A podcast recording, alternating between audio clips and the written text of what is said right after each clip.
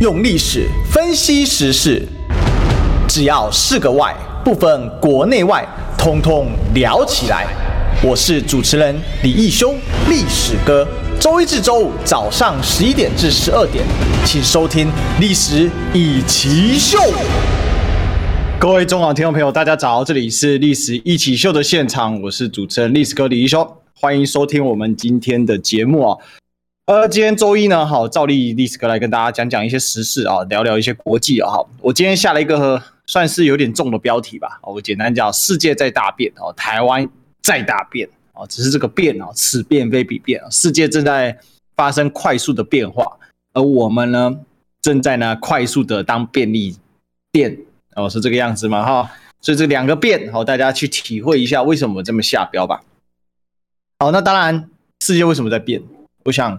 Nancy Pelosi 啊，这位老奶奶，美国众议院的议长，美国总统继承顺位仅次于副总统啊，排名第二哦，实质上的第三号人物吧。呃，这个他现在来到亚洲了，呃，现在已经在新加坡。那他到底要不要来台湾，引起了非常高度的关注。上个礼拜我们在谈习拜会啊，习拜第五次的呃这个呃视讯会。其实他们的整个的讨论的热点议点啊，都是在 Nancy Pelosi 啊，佩洛西啊，美国参议院议长要不要来台湾这件事情。可是当全世界上呢都关注这个事情的时候，各家的媒体啊，不管哪一个地方都很高度关注这个。为什么？因为大家都很紧张，因为这个是个世界上的变局啊，他到底能不能来呢？那脚踩迷踪步啊，让我想到以前布袋戏这个。素还真有一招啊，八卦迷踪步啊，八卦迷踪步啊，真的啊，让人家看都看不清楚。那他这个故布疑阵啊，是他自我愿意吗？那当然不是啊。光是裴洛西不能自由的决定要不要来台湾这件事的本身，就极具历史的代表性。这一是一个历史，我们叫做 game changer，就是所谓的转折点。因为呢，美国什么时候曾几何时要去哪就去哪，还需要在乎别的力量来干扰他吗？呃，这件事当然是不一样，但是呢，现在却需要透过中美的最高层级的元首会议，还没有办法哦，听清楚，还没有办法定夺下来这件事情。所以这其实是这个非常严重的问题，而释设当局呢，就是台湾，台湾会是这件事情的发生地，因为他要不要来台湾嘛？可是你可以看到我们台湾。关注的热度啊，其实并不高啊，甚至讲不高都是一个很客气的说法啊。事实上就怎样，低到吓死人呐！哦，低到吓死人呐！所以呢，这件事情真的让我们啊觉得啊，这个叫做什么啊，匪夷所思啊，就是台湾人对于这件事情跟自己切身相关的事情，为什么会这么样的没有这个关注度？所以我讲哦。具有深具有历史意义的事情，可是，在台湾看起来真的没有太多的人，呃，去呃思考这件事情。不知道说现在外面对这件事情，大家是有多么样的关注，多么的紧张。我们大多时候在看什么？我们正在看通奸案。好，通奸案当然很重要哦。通奸案就是陈明通跟林志坚所上演的论文大戏。但是。通奸再怎么重要，其实也没有这件事情来的重要啊，也就是佩洛西来不来台湾所引发的这个国际的危机啊。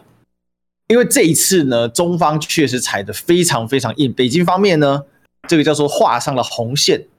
好，当然很多人说啊，红线一画再画，一画再画，其实这就是不懂外交的一种说法了啊。外交上呢，它一定会有一个渐次的警告，但是外交的终点是什么？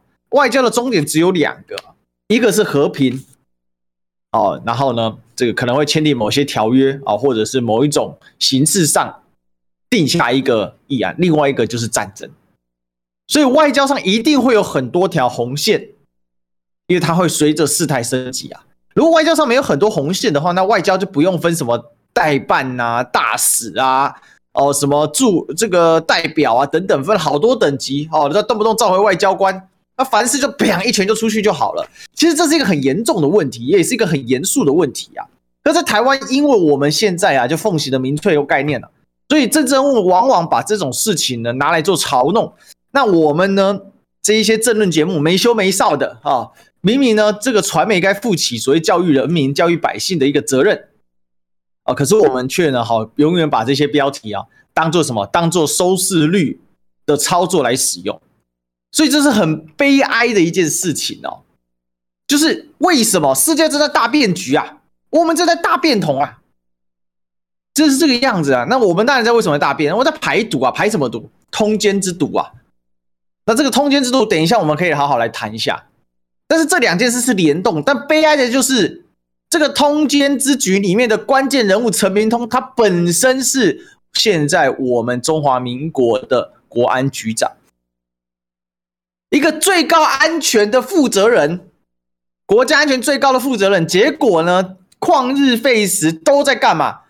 想了二十五天，给了一个世界上最荒谬的一个论文的解释案，叫做呢林志坚的稿件，他拿到之后，他自己修改之后，交给了这个于正煌于大学长去写稿，所以呢，两个都没有抄袭，其实呢，只是林志坚是原创。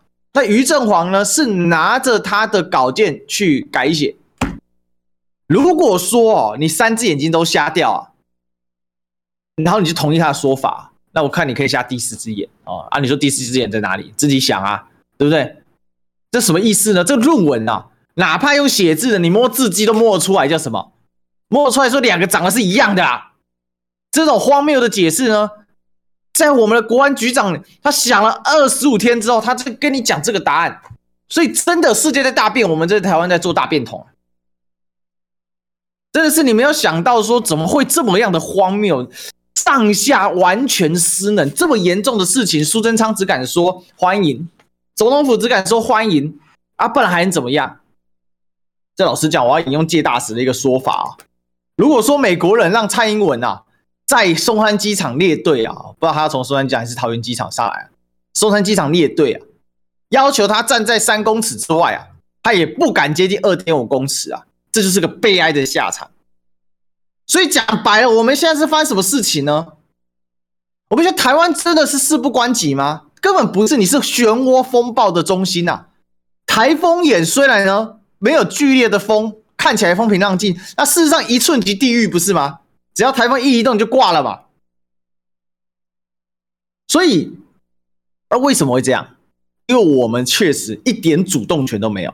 为什么蔡英文、苏贞昌明明在这一局里面，他可以好好的来发挥他的这个 propaganda 政治宣传的功能，但为什么他都没有讲？那现在不能讲啊，因为他根本自己也不知道 Pelosi 要不要来啊。他在现在里面，他完全是一个被动的角色。那为什么这样？因为蔡英文他决定哦，他要用一个所谓放弃自己的主动性嘛，他完全就是贴着美国行事。现在好了，拜登跟佩洛西两个啊，跟跟佩洛西两个概念啊是不一样。拜登不要佩洛西来搅黄这个浑水，因为拜登现在心心念念的是什么？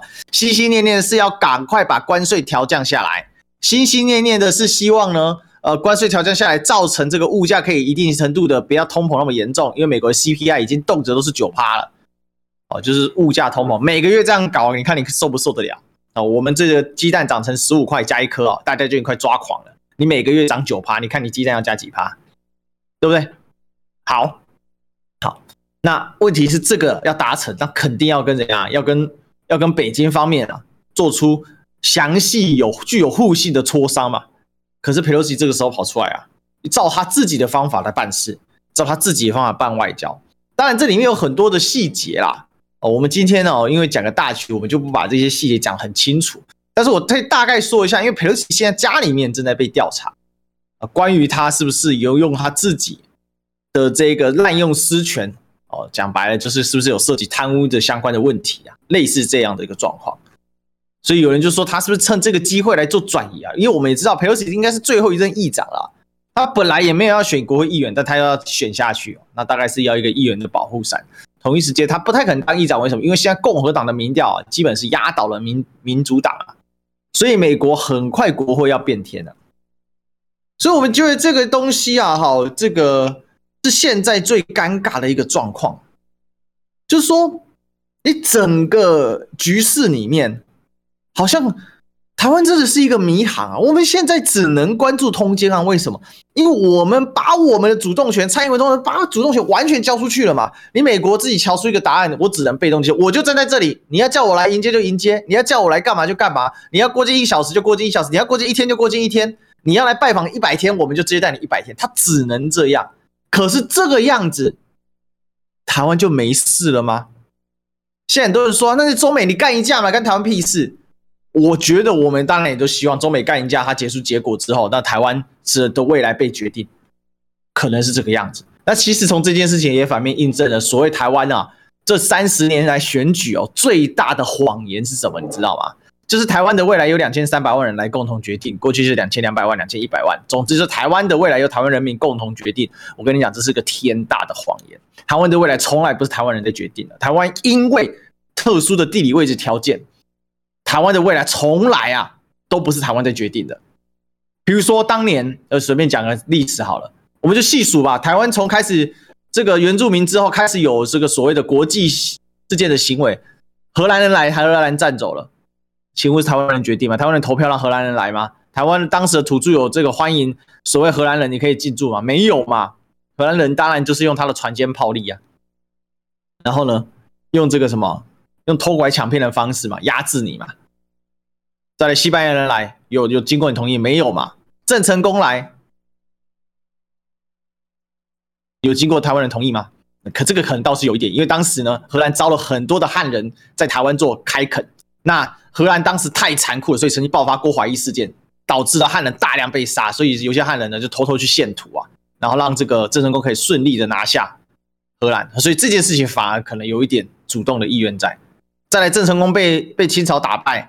然后被占领，然后变中台湾进入所谓的这个清帝国的版图里面，这台湾人同意的吗？也不是啊，这就是这个郑成功打输这个郑氏王朝嘛，当时不是郑成功，当时是啊、这个郑成功的孙子啊，然后郑家总共有三代四祖嘛，哦郑成功、郑经、郑克爽、郑克章、郑克章、郑克爽了啊，郑克章后来被干掉，哦弟弟郑克爽继位，哦再来清朝那时候割让土地的时候，啊不是千古名言，宰相有权能割地。孤城无力可回天呐、啊，不是这个在发生在这个这个黄海海面上、东海海面上的战争啊，结果台湾人要承受嘛，是不是啊？这这这个就是台湾这个状况就是这样嘛。那国民政府选择撤退来台湾，呃，这个破中央政府破迁来台，啊，这是台湾人决定，也不是台湾人决定的。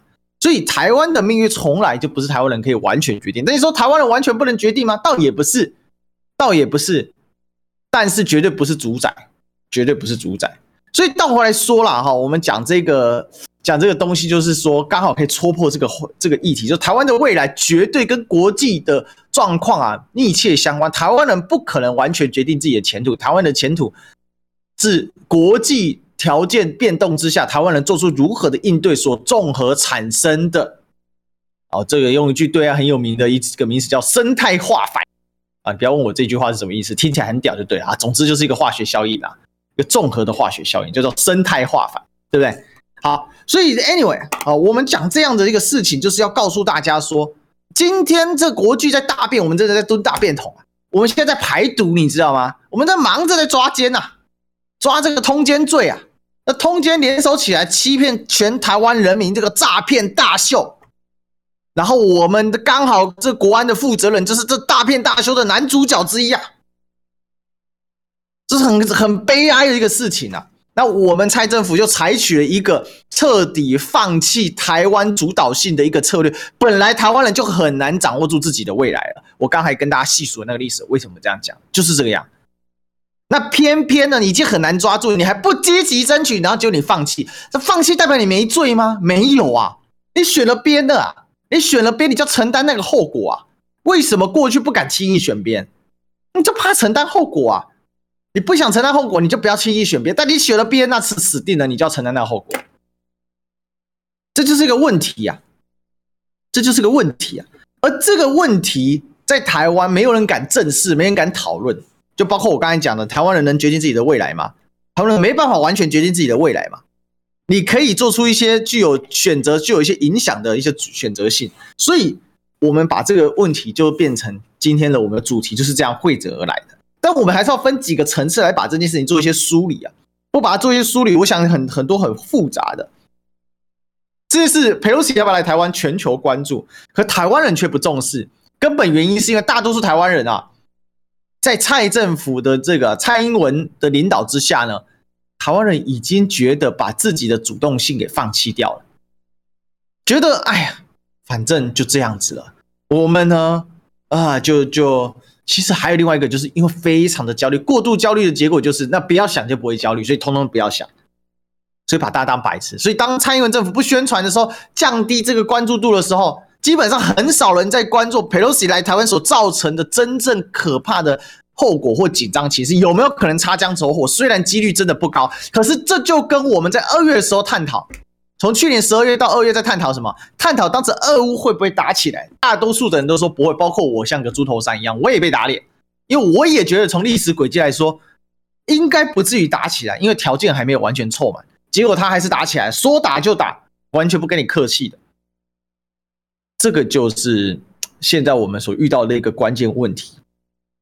好，所以我们把这几件事整理一下。第一件事情，Pelosi。来台湾，结果他没有办法第一时间决定要不要来，什么形式来，怎么来，这本身就是一个世界的大转折。所以，二零二零到二零二二年到现在，世界都正在转折中，特别是今年，因为曾几何时，美国需要 care 你另外一个国家，我他妈美国人要去哪就去哪，干你什么鸟事？但是现在佩洛西要不要来，这么重要的人物，美国政治人物，实质这个顺序排名第三的人物，可是他却是。这个哦，他继承顺位排第二，十字排就是拜登、贺锦丽在就他了嘛。可是却要透过这种中美元首会议还定不下来的这个状况，所以你可以见得，这真的是一个世界霸权的这力量在推挤。我其实好几次在节目上跟大家说，国际局势哦，它不是砰一拳就打出去了，它通常是一种推挤的过程。那个势力范围是这样慢慢影响，就像你挤我，挤你，你挤我，挤你，卡来卡去那种过程啊。你可以把它想象成那个美式足球啊，有时候扑大家压死在一起，但是很多时候是大家这样撞来撞去，然后跳来跳去，在细缝中游走，这就是国际局势的一个样子啊。所以呢，这就深具历史意义啊。本来这相关的问题都只发生在美国的盟友相关的身上，而现在他已经直接直挺挺的一起直接撞上了。现在这个美国本身呢，这个变化的速度会以。过去所没有之经验来得更加的快速，更加的急速。为什么？因为人类传递资讯的速度是不断在缩短的。现在人类传递资讯的数字已经达到零时差了，所以基于这个原则，基于这个原理，人类的速度是越来越快。所以像有一些这个呃国际专家哈，比如说像我很很喜欢看的这个。呃，这个郭正亮亮哥啊，他就讲说，这个国际变局会长达三四十年。我我认我认为完全不是，人类的这个变局的速度是越来越快，因为人类传递资讯的速度是越来越快。这个传递资讯速度的拉升会导致这个问题的加速发展。所以为什么拜登真的是上个世纪的人啊？你看他四月五月啊，不是他从就任就在讲说我要减关税。然后呢，到四五月的时候开始说，这十天内可能会决定，到现在还在决定，决定不了。可是就会有一大堆事情直挺挺的撞过来，只要他懂得使用现代的所谓的资讯传递的工具，像 Pelosi，他推特一推他就出来了，他推特一出他就出去了，这叫零时差。他一推特，全世界媒体都知道，全世界人都可以看那个推特，不用媒体，甚至连媒体都不用，媒体连写稿的时间都省了，只要你有追踪 Pelosi 的推特。你就可以知道他接下来行程要去哪里，这就是世界在在正在改变哦，世界正在改变，因为这个速度的提升，而这个提升会以更快速的速度席卷而来，还有科技的进步也正在提速。从牛顿到爱因斯坦，花了一百多年了；从爱因斯坦到量子力学的发达，哦，这说错，到从爱因斯坦出现，到了这个所谓的电脑时代。花了七八十年，但从电脑时代进入到移动装置的时代，又花了几年？花了二三十、二三十年。但从移动装置的现代，从你看哦，从二 G、三 G，从三 G 开始，三 G、四 G、五 G，它花了多少时间？现在很多人都在用五 G，包括我自己也有在用五 G 啊。只是这个点还布线的不够完整。所以这个东西的这个速度感已经是出来了。我读，我身为一个读历史，我可以告诉你，现在世界上正以前所未有之举在大便。可是台湾的大便是便秘的大便，台湾出不去，这个问题解决不了，这么荒谬的事情解决不了。台湾是全世界上人均拥有手机跟人均拥有使用手机时间应该都是名列前茅的。据说我们的使用手机的平均时间是世界上可能前几名的。可是，可是在台湾。的这个内部形成一个信息茧房不打紧，所以我们对裴洛西要来要引起的天变地动，好像没什么人真正理解到。同一时间呢，我们自己内部的问题像在真的像在便便秘一样，出都出不去，要排那个毒也排不出去。就是现在我们看到的这个是一个荒谬的现象，但是这个通奸真的很扯，所以你非得把它讲毒排出去也不是不行，而是可能甚至是必须的。所以这就是现在我们看到的问题哦，真的无法三言两语很轻松的。任何任何人想告诉你说啊，现在世界一言以蔽之啊，除了那种讲干话，什么现在一言以蔽之是乱，现在一言以蔽之是变，好这种干话之外，如果有人跟你讲说这世界好简单，我跟你讲就是怎样一两句话就想解决哦，那是不可能的。世界就是这么的复杂，就像我刚才形容的，这边一块，那边一块，那边一块，那边一块。它很多的因素综合在一起，所以理解很困难。但它速度很快，这边马上变，所有东西都是动态的，所以还套一句那一句有点搞笑的，叫生态化反。哦，就像我们的广告是动态的一样，也来生态化反一下进广告。用历史分析国内外，只要是个“外”，统统聊起来。我是主持人李易修，历史哥，请收听《历史易起秀》。这也是历史一起秀的现场，我是主持人历史哥李修。每逢这个周一啊，好，只要没有特别安排，我都跟大家来聊聊这种呃国内外的大小事吧。我们今天把它综合一下，今天叫做世界大变，台湾也在大变哦，只是一个呢正在大变的局哦，另外一个在大便桶上啊。那为什么最近在大便桶上呢？因为呢，我们有一个什么，有一个脏东西要排出去卡住了。为什么卡住了呢？很简单哦，因为扯到极致的这个通奸论文案啊，林志坚。他最近发生了非常荒谬的两件事，就在这个周末，多么荒谬呢？第一个，他自己的参考文献上面有于正煌的论文被列入了他的参考文献上面，他自己参考了于正煌的论文，写完之后，他不觉得于正煌抄袭他吗？如果照他的指控，于正煌抄袭他嘛，所以他没有说他他是原创，于正煌是原创，他不敢直接讲于正煌抄袭啊。但其实现在话说到这点上，于正煌的律师啊也出来就是尬了。事实上，就谁抄谁的嘛？那你以前都没有发现吗？你自己列上于正煌的论文，你自己都不知道吗？所以你现在在写论文，到底在写什么啊？你你你，因为根据我们直接比对的结果，就是于正煌论文跟你的论文是一字不差，直接大面积 copy 贴上的结果啊！不要跟我说什么蔡仁坚呐、啊，哦林志坚什么讲了一些干话，分析的课题什么的有差异没有？抱歉，你连篮球的篮。草头旁都是写错了，你篮球的篮都写蓝色的球了，你还要讲什么？你这都没有发现吗？老师讲，我们写论文的人有时候会故意留一两个错字啊，人家抄袭的时候，如果是 copy 贴上就会被抓包，你知道吗？这就是故意的一个错错错别字，这也不是什么新鲜事，很多人都会这样干啊，故意留几个错别字来做什么？来做所谓的复制贴上的抄袭，这种抄袭哦，这真的要讲抄袭，抄袭还用手抄，对不对？又不像蒋万安喜欢吃抄手哈，我不过我觉得他喜欢吃抄手，吃的非常的好，对不对？红酒抄手不是红油抄手，很好的一个习惯，好，继续维持下去。但是你就看这么荒谬的事情，他敢讲出来，你敢听吗？所以真的是太夸张。但是这跟便秘一样，这东西明明啊，马桶一蹲，噗就出去的东西呀，怎么会是卡在那边呢？这是台湾现在最大的荒谬，这个。就是你自己参考于正煌，结果你不知道于正煌参考你啊，是不是参考是复制贴上你？怎么可能？你包括连英文字少一个字母你都看错，难道你英文很烂吗？我不知道啊，也许是，对不对？所以很简单嘛，就是复制贴上，连看都没看，搞不好连复制贴上都不是他自己复制贴上的嘛。那现在大家也发现好像就不是啊，他之前的助理现在在新竹要选议员啊。只剩这一条线还没有人家穷追猛打而已啊！再来呢，这个 PDF 档的转档时间哦，林志坚最近提出一个六千字的答辩，看似美好，然后附上了附件 PDF 档的电子档。于正煌的电子档一查，人家就扎扎实实的，就是他论文刊出的那一年所建立的文稿。而你林志坚的档案一查，发现就是今年七月二十号所创建的文稿。那你就说没有啦，因为怎样怎样，他就在坚持解释说这不是。结果大家再查，PTT 的乡民很多啊，大家很神啊，再查发现转档的档案。转档的档案都有问题，都有差异。人家发现说：“哇靠，你转档啊，你还用错软体啊！”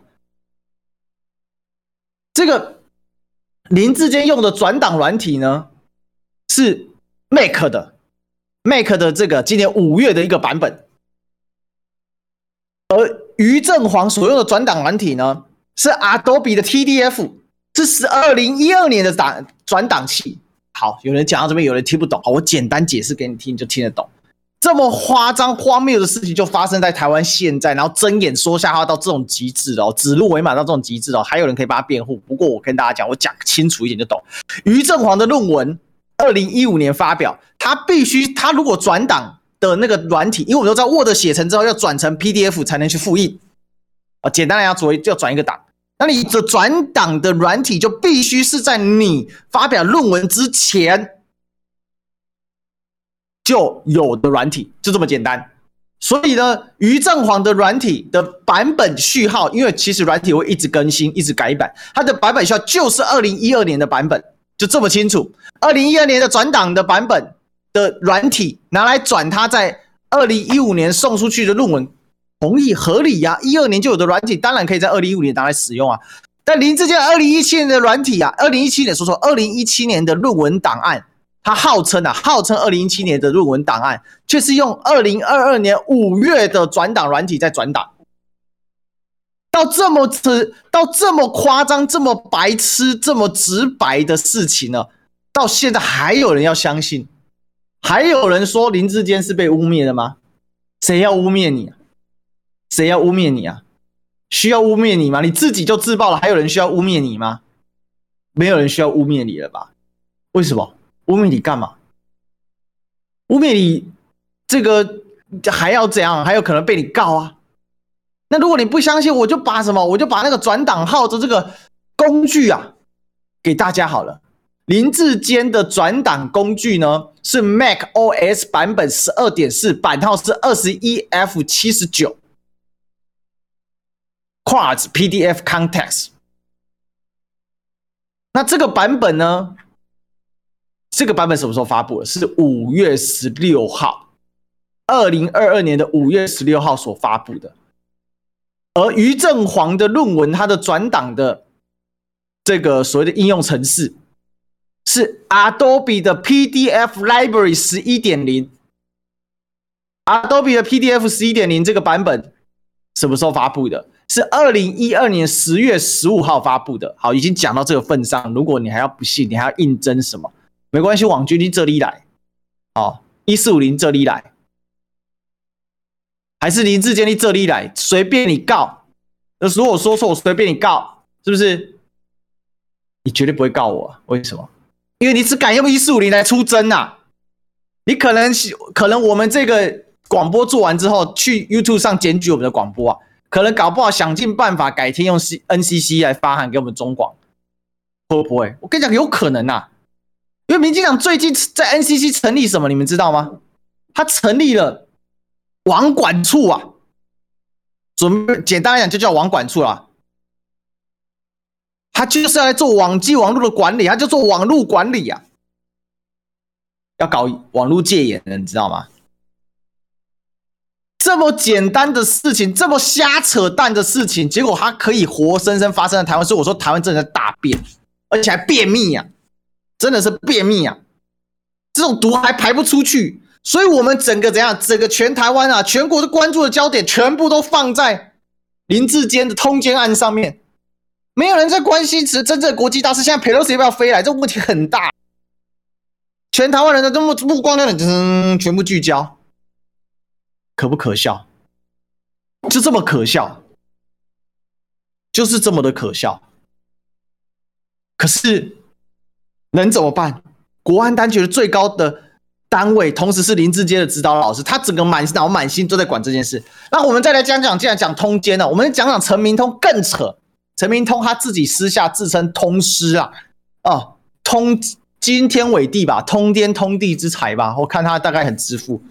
我们伟大的通师说呢，没有抄袭呀、啊，两个都没有抄袭。为什么两个都没有抄袭？因为很简单，因为林志坚成稿之后呢，哦，林志坚的草稿出来之后，他的原始草稿出来之后，是我通师陈明通，我把它修改之后，交给于正煌去写论文。于正煌根据我我的版本发布了，所以他们当中有诸多的雷同。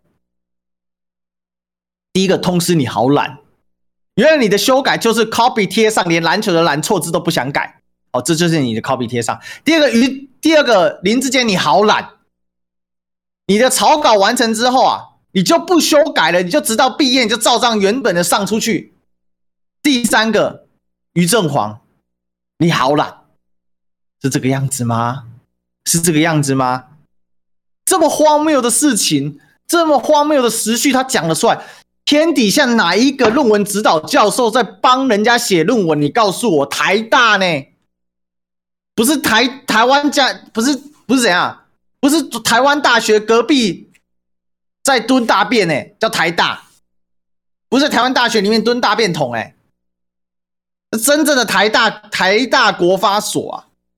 这么狗屁不通的这种说法，竟然可以公然的写个两千字的新闻，两个两千字的声明稿把它放出来。一个台大的教授，他可以说这种话，而且更扯淡的是，一年哦，国发所二十个学生，陈明通拿十二个啊，而且国发所的规范是一个学期最多六篇硕博士论文的所谓的会议，他就上学期六个，下学期六个，基本上排好排满。然后跟林志坚做同学的呢，还有卡神杨慧茹，你不觉得这实在是很好笑吗？这全部怎样？跟他骂脏瓜归瓜，真的是演都不演，连演都懒。我说讲真的，真的是演演戏都懒。林志坚同期录取的有谁？潘孟安，屏东县长；林俊宪，立法委员，对不对？杨慧茹，这些人。都在同一期正取而上，而且他们的论文，他们当初入学啊，口试占了百分之五十啊，占了百分之五十啊，这个真的是怎么讲？你知道吗？这真的就是现代版的指鹿为马，完全不演了。我说这样就是这样，哪怕事实跟这个落差那么大，我说谎，我连我连所谓的这个谎言都懒得掰，所以。陈明通想了二十五天之后，告诉你这样子个这么荒谬的答案，真的是这个样子，很悲哀呀、我知道一定会有人觉得说你这一个所谓的标题有点没水准，但现在是最没水准的事情就正在台湾正在发生，就民进党政府搞出来的、啊，不是吗？那么臭，难道我们还要把它写成它好香吗？我是 gay 掰不了这样子，就像我进广告，我就告诉你我会进广告一样。我们进广告，用历史分析国内外，只要是个“外”，统统聊起来。我是主持人李易修，历史哥，请收听《历史易起 SHOW》。欢迎回来，这里是《历史易起 SHOW》的现场，我是主持人历史哥李易修。我们今天来讲啊，世界在大变，但台湾在大变啊，一个是大变局，一个是大变同。为什么？因为台湾现在真的遇到很臭不可闻闻的事情啊！这个通奸论文案把全台湾的目光都吸去了，所以导致我们没有人在重视这个所谓佩洛西要来所造成的国际危机的问题啊，两岸的一个紧张的局势啊。所以这个这个状况其实是非常非常悲哀。不过我这边还是要给于正煌啊，于大学长一个赞，因为我们都知道去读国发所啊。升官发财必入此门啊，必入通门啊。我们通师成名通的门啊，入通门则通达。事实上，于正煌在硕士的时候，陈明通还不收他嘞。那博士班现在陈明通收他了，可是却发生这样的一个状况。但是我想，于学长最后啊，这个懂得自保，他知道哦，这样是好事哦，所以大家要多给他支持，要他继续的坚持下去，对不对？那话说回来，我们今天还是要讲一个重点，就说今天台湾人都不在意，为什么台湾关注这个 Pelosi 要不要来的这个非常的少，而且并不那么在意。我们来解释里面的心态跟机转，我们才可以处理这个东西啊。什么样的机制呢？很简单，台湾为什么这样？因为第一个，蔡政府完全把自己的性命交出去，他根本不知道他会不会来，所以他只能被动接受。再加他知道这件事情很紧张，他什么话都不敢讲。不欢迎他来吗？也不能说欢迎他来吗？也不能大肆大张大旗鼓，不然这时候应该一零一对不对？欢迎 Pelosi 议长前来台湾，对不对？对吧？Welcome Speaker Pelosi。那现在没有办法，所以呢，尴尬到爆炸，进退维谷。那好像我们把我们的未来完全托付给美国，我们就在这当中完全没有角色，当做没这件事了。问题，对不起哦，这就像什么？这就像胖虎啊，像像胖虎跟小夫一样。哦，胖虎跟小夫一样，胖虎带着小夫霸凌大雄，小夫说完全是胖虎主导我的，我只是跟着他。请问小夫有罪吗？小夫当然有罪啊！你做，你跟着你的大哥一起做坏事，你不是主谋也是从犯，不是吗？所以你说台湾跟这件事没关系吗？怎么可能没关系呢？所以呢，台湾只是这样，不敢当做有关系啊，焦虑，焦虑，太焦虑。一方面是蔡政府刻意的低调，另外一方面是台湾很多人焦虑到不行，焦虑到不行，结果是什么？就是转移注意力，就不会焦虑了。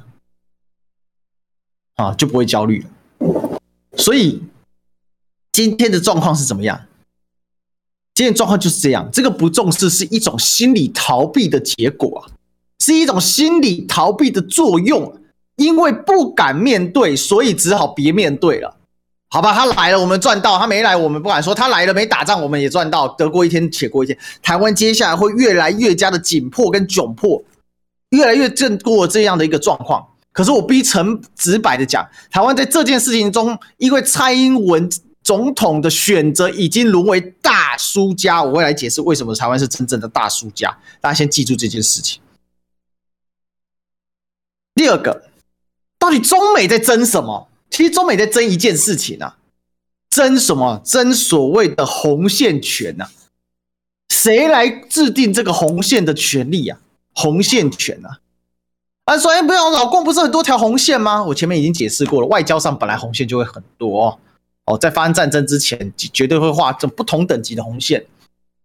但是为什么争红线权？因为现在叫做 status quo，就是现状，有人想改变现状，可是这改变，像美国说我们不改变现状，而中国说美国你在改变现状，因为这个是两个完全不同的理解逻辑，请听我切切缓缓道来。美国的做法很简单，其实他全世界都玩这一套，就是我的不改变现状，就是以我已经答应或已经确立的法规、条约、规范，或或者宣誓什么各类型的法律文件，我不会去动它。美国是个法律国家，美国是个律师国家啊，美国是由几个面向组成的，它既是华尔街的资本家所。在幕后撑持的，另外是宗教上面的神国，另外是律师来治国，所以他们几乎各大政治人物都是读法律的。你看哦，川普是特例呀，否则的话，奥巴马是律师，这个拜登也是律师，拜登的副总统贺锦丽也是律师，Pompeo 这个不是律师，读法律的啊，有些读法律，有些是律师，有些做检察官的。对不对？都是律法律人啊，应该坚定的说叫法律人啊。然后呢，Pompeo 西点军校毕业，他后来也去读了法律，所以他们是一个法律，所以他们很喜欢用一些法律的条文来去做一些说明，来去做一些说明。什么样说明呢？就是我我承认美中三公报啊，我的这个 One China Policy 啊，我的一中政策啊，不是原则，一中政策没有改变。我所承诺，我这根据台湾关系法来对台湾进行军售，我也没有改变这个。可是问题是，他新增很多的法条，台旅法、台北法，各种法案，那这些法案是不是改变现状呢？他说：“这是我国内法没有改变现状。”可是对中国他就不这样思思考了。中国的认为的所谓的改变现状，就是你原本所答应之外的，你就照着这个答应之内的框架去运行。你答应之问，答应之内没有所规范到的框架，对不起，那就必须经过中美双方来共同协议之后确立的运行的方式，你才能做。可美国不一样，美国是我法条内规范不准的事，那我不做。法条内规没有规范到的事情，那我做我不算违法，这就是两套逻辑的差异啊！哦，这就是两套逻辑的差异，这个差异会是接下来中美之间冲撞的一个极激烈的点。这个激烈的点，它会在这里面呢形成一个风暴。很多人真的哈，因为俄乌战争已经打了快半年了，所以很多人渐渐又麻痹了啦，又开始觉得说。哎呀，战争离我们好远呐！你知道台湾当时在阿富汗大撤退的时候，台湾人是完全侧目侧目看过去，对吧？现在遇到这个俄乌战争之后，大家也是一个头摆过去看。可是现在又渐渐在麻痹了，因为同一时间我们在缔结啊，我们在缔结啊，对吧？所以今天呢，我们可以看到这种。看到这种这种东西的时候，这个偏偏改变现状。如果说过去的中国对这件事情它是没有智慧的余地的，因为过去中国政府很弱，因为中国大陆的力量就是没那么强大嘛。随便举个例子好了，在一九九六年的时候，你跟中国人说，有一天中国的 GDP 会是日本，今年中国 GDP 会挑战二十兆，而日本 GDP 可能四兆都不见得保得住。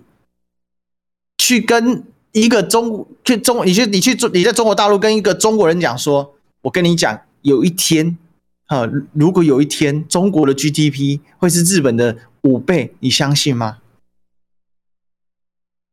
那个中国人一定把你头扒下去，啪，说你起笑啊，你起笑，你疯了。可是现在不一样，这是马上二零二二年就要发生的事情了。也不过从九七年到现在也才多少年，才二十五年的时间而已。一个孩子长得还没有我大嘞，就等于我七岁，我不止。这个是什么？我九岁，我九岁时候跟现在我三十四岁的时候，天壤之别。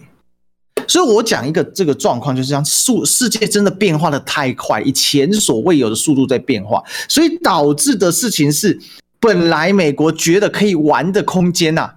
在川普时代到了拜登时代，迅速的缩窄了，迅速的缩窄。这个缩窄的速度非常非常快，快到让人家没有办法应对啊。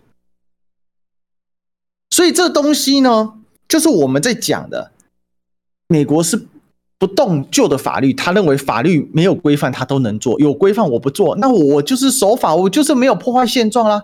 可是中国的认定就不一样，所以这就是我刚才讲的，现在两边在抢什么，在抢红线的。解释权，哦，在抢红线的解释权，这个红线的解释权就是接下来整个世界，哦，去看看到底台海会怎么样去走，到底台海会怎么样去跑，这关键就在这里。好，那你说抢这个红线解释权，它差在哪里呢？因为当你讲到这个权权利的时候，基本上谁是纸老虎，谁是真实力就一目了然。可是问题就在于说。有没有可能两边都没有抢到？最后呢，为了验证彼此不是纸老虎而发生不可预测之严重冲突跟风险，这就是有可能。所以这就引到我们今天的结论了。我们今天结论很简单，就一个，就是台湾是这一局里面的大输家。真的，我们输惨了。只是讲这种不好听的话，多数人不愿意听的。老实讲啊，每次讲就有人要骂历史哥，就怎样，你又在怎样。又在这个亲中卖台，又在舔共啊，又在做舔共仔，中共同路人，这也是台湾现在的问题啊。我们讨论问题是讨论实质的，我刚刚举实例，讨论一个实质的脉络。可是问题是我们在判断问题的时候，我们并不是就问题本身进行讨论，进行爬梳，进行梳理问题，然后把问题做出一个实质的答案，而是我们先问立场。再问问题，哪怕你没立场，你只要没有跟他选边站，你没有站在他的立场，那对不起，你就别讨论问题了。但是，一旦你选了边，你就没办法讨论问题了。为什么？因为你一旦选了边，你的问题就只剩一个答案，就是立场的答案，这是台湾今天的荒谬，这就是台湾今天怎样形成了一个，你也可以称之为逻辑闭环。这种闭环是很恐怖的闭环，这种闭环是一个没办法看见真相的闭环。所以为什么明明世界上这么严重的事情，世界在大变，可是我们却怎样卡在厕所里跑不出来？大家只好在那边看明通在怎样，明通在那边通奸大戏，明通大秀，在那边排毒。所以这就是一个尴尬的一个这个状况。如果说中美之间没有办法透过这种激烈的竞争当中去取得谁在真正红线里面的定价权的时候，那完蛋了，最终就要发生冲突，而发生冲突的地点很可能就在台湾。所以今天的佩洛西来，他会发生什么状况呢？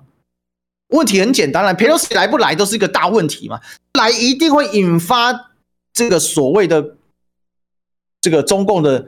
军事上面的一些动作嘛，因为事实上就外交手段就用尽了嘛，两国元首都会面了，习拜都会面了，都会面都不能解决这个问题，那还有什么好说的？但是佩洛西的事情也反映了美国的一整个政治结构的混沌啊，哦，就是好像没有人可以制衡佩洛西要不要来，连拜登说话好话说尽，他就是想来不来，他由他自己决定，所以这也是很有趣，历史有其必然，也有其偶然，佩洛西正在创造一个历史偶然来冲击历史的必然。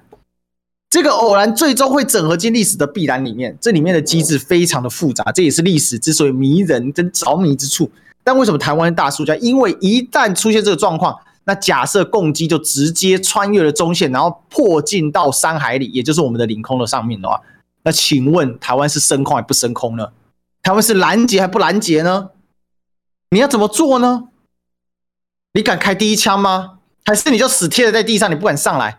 那接下来完蛋了，接下来海峡中线天天就共机在那边给你飞了，他每天贴着中线给你超过，给你离开中线靠往东靠山海里，在台湾，在台湾这个过去应该是属于台湾的范围的，在那边飞，那你不就是一点一点金孙蚕死吗？事实上，我们已经成为两岸的局外人，但是我们是两岸的什么？就是说，我们现在在两岸关关系里面，在中美关系里面是已经是一个彻头彻尾局外人，在哪里局外？在决策圈。在实质的所谓的选择权上的局外，可是，在受害、在受受困、在受挫上面，你是彻底的局内人，这、就是是一个吊诡，这是台湾今天所谓整个的吊诡。也就是说，这事情一旦发生，就会把你卷入。可是问题是你在这里面本来你还有一点角色，你还有一点点喘口气的空间。现在你要喘气、要呼吸、要移动、要躺着还是坐着、要站着？对不起，你已经几乎没有任何空间，你完全没办法自我决定。而这个就是蔡英文总统领导下，他这个荒谬至极的，到现在还在搞通奸论文的国安团队所弄出来的鬼啊，对吧？这个就是一个事实嘛。而且更荒谬的是，我们现在球员受伤了，还有绿营的侧翼啊，号称什么什么什么理事，根本没人认识他的，然后还在那边说球员在演戏啊，都已经生涯要报销了，关节唇摔破了，一个什么球迷代表的可以做出这种话？你知道台湾已经到了这种没是没非的这种程度，已经到了已经到了这么荒谬的程度。所以，我们接下来丧失了什么？我们丧失就是两岸实质上我们可选择之空间，还有丧失了我们在国际有不选边之空间，基本上也堵死了未来台湾参加任何国